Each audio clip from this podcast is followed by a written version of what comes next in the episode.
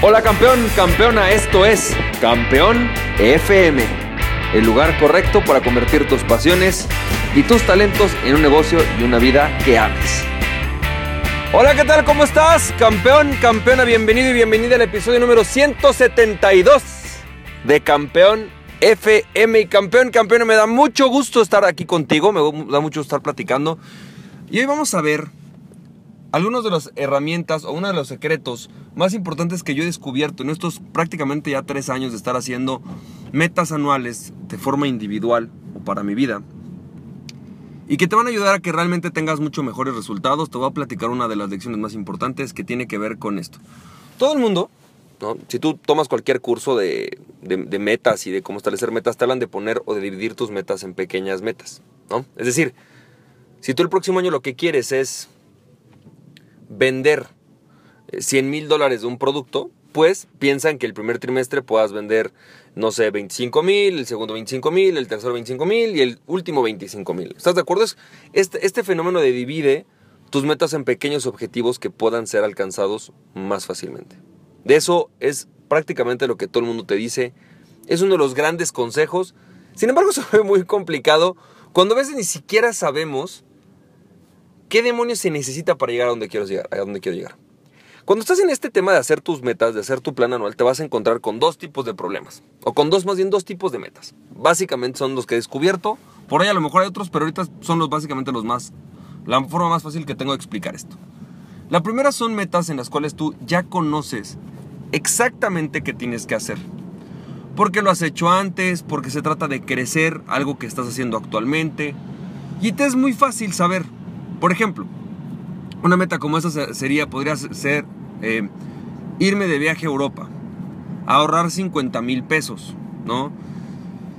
Mm, posiblemente, este, son cosas que tú ya más o menos tienes claras, que sabes que para viajar, pues lo que requieres es comprar un boleto de avión, investigar el hotel, ¿no? Este, a lo mejor eh, contratar un, un guía de turistas.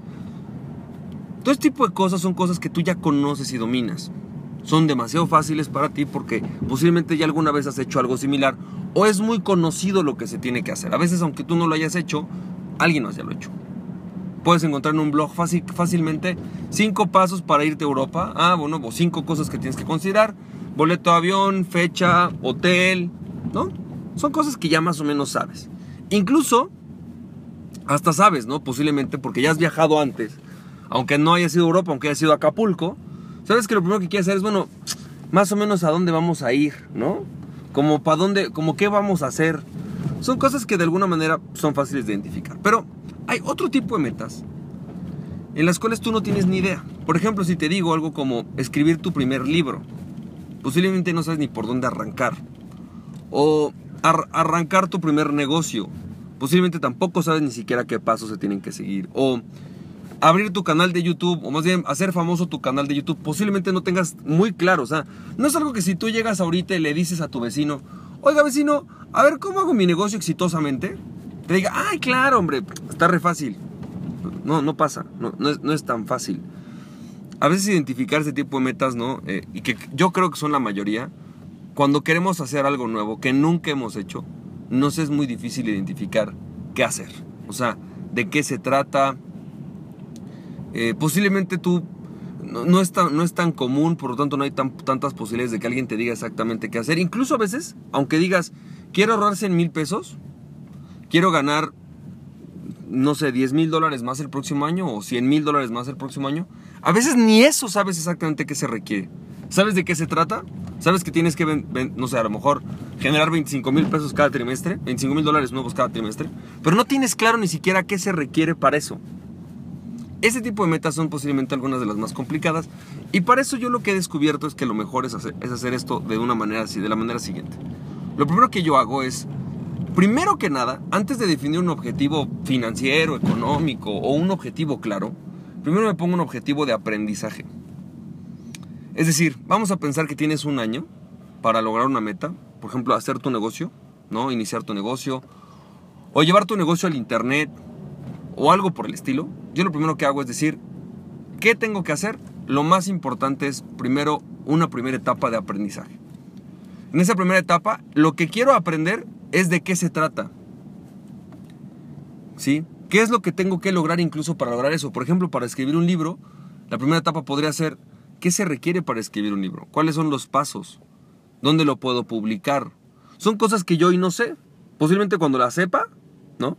Ya. Ya, las, ya, ya son fáciles para mí. Pero en el momento ahorita no lo son, porque nunca lo he hecho, no sé de qué se trata. Posiblemente tú quieres, em, igual puede ser, irte a ahorrar dinero, pero como a lo mejor nunca lo has hecho, dices, no tengo muy claro por dónde empezar. No tengo muy claro cómo voy a ganar más dinero, no, no lo sé. Quisiera saber, nunca lo he hecho.